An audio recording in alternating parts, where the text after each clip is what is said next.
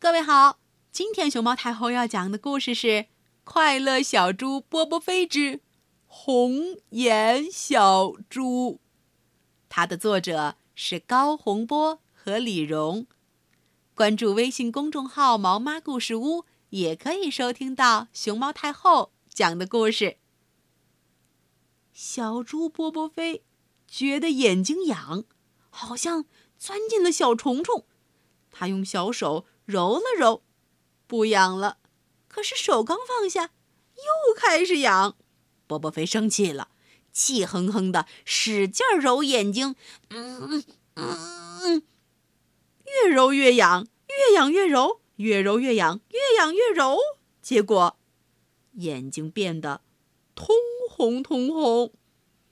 波波飞的眼睛原来是黑的，像黑葡萄，现在变成了红眼睛，而且还痒的不行。波波飞很不高兴，他一生气，小嘴巴噗撅得老高，走到森林里去散心去了。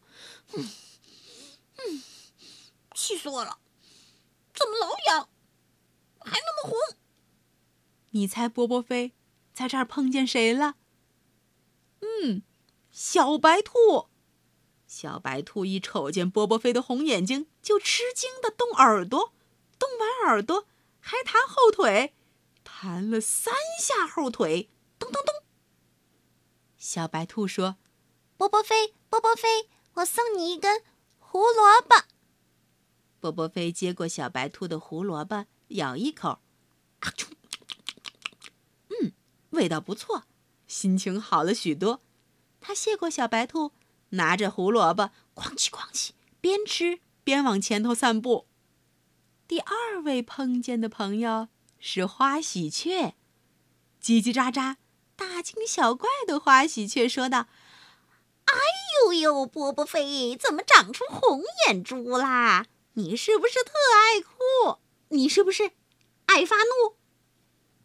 还没等波波飞回答呢，花喜鹊从柿子树上叼来一枚红彤彤的火晶柿子，递给波波飞，还唠叨不止：“红眼珠看红柿子，只许看来不许吃；红眼珠看红柿子，只许看来不许吃；红眼珠看红柿子，只许看来不许吃。”波波飞没有计较花喜鹊开的玩笑，拿着火晶柿子走到小河边儿。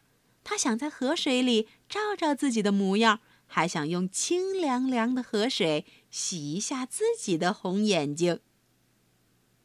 小河里正巧有一只小乌龟，看见波波飞的红眼珠，同情的咕嘟嘟嘟嘟吐出了一串气泡。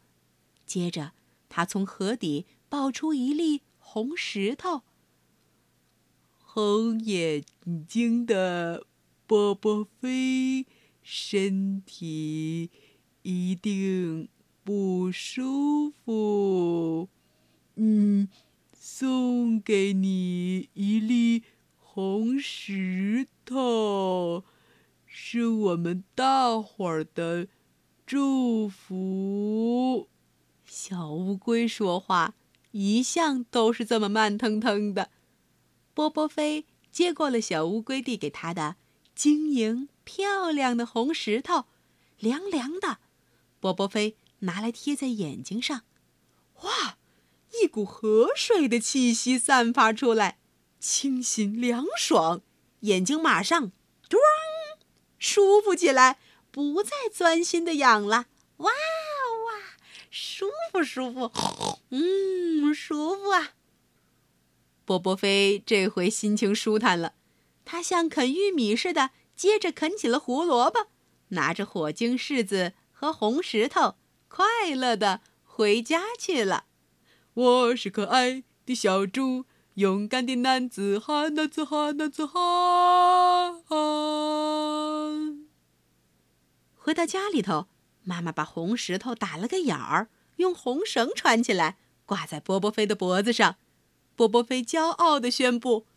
我有一粒红宝石。至于小猪的眼睛嘛，当然早就不痒了，又变成两粒乌亮的黑葡萄，twinkle twinkle，一闪一闪的，透露出波波飞对朋友们的感激，还有发自心底的快乐。小朋友，你还记得红眼睛的波波飞在森林里遇到了哪些朋友吗？这些朋友送给了他一些什么样的礼物呢？答案就在故事里，去找找吧。